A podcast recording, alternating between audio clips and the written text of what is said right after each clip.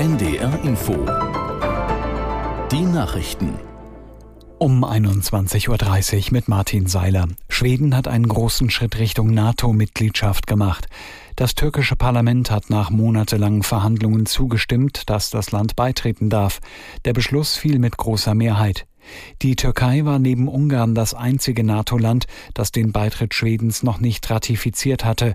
Präsident Erdogan verzögerte dies mehr als ein Jahr. Er verlangte von Schweden ein entschlosseneres Vorgehen gegen militante Kurden und Gruppen, die die Türkei als Sicherheitsbedrohung ansieht.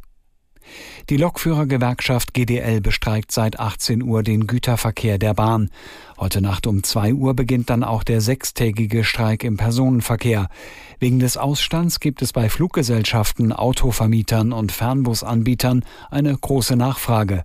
Aus der NDR Nachrichtenredaktion Hauke Bülow. Die Bahn bereitet sich gerade auf den Streik vor und hat den Notfahrplan für den Fernverkehr online gestellt. Beim letzten Streik war nur jeder fünfte Fernzug unterwegs. Auch im Regionalverkehr gab es große Probleme. Viele Fahrgäste sind deshalb jetzt dabei, Alternativen zu buchen.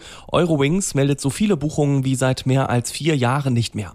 Die Airlines lassen zum Teil größere Maschinen abheben als sonst. Bei Flixbus hat sich die Nachfrage mehr als verdoppelt. Auch Mietwagenunternehmen freuen sich über viele Spontanbuchungen. Laut dem Vergleichsportal billigermietwagen.de kosten die Autos zum Teil aber doppelt so viel wie sonst.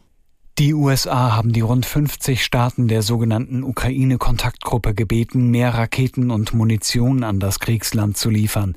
Hintergrund ist, dass Washington selbst derzeit nicht in der Lage ist, entsprechende Militärgüter in die Ukraine zu schicken, denn der US-Kongress hat das Geld dafür noch immer nicht freigegeben. Die Republikaner knüpfen dies an Bedingungen. In der Ukraine-Kontaktgruppe beraten etwa 50 Staaten regelmäßig unter anderem darüber, wie die Ukraine im Kampf gegen Russland unterstützt werden kann. Der Popmusikproduzent Frank Farian ist tot. Er starb nach Angaben seiner Familie im Alter von 82 Jahren in seiner Wohnung in Miami. Aus Saarbrücken Katja Preisner. Geboren 1941 als Franz Reuter in Kirn, die Mutter Kriegswitwe zog mit den drei Kindern ins Saarland und weil die Familie so arm war und der junge Franz immer hungrig, lernte er Koch. Dann kam die Musik. Erst versuchte er es mit eigener Band, dann als Schlagersänger.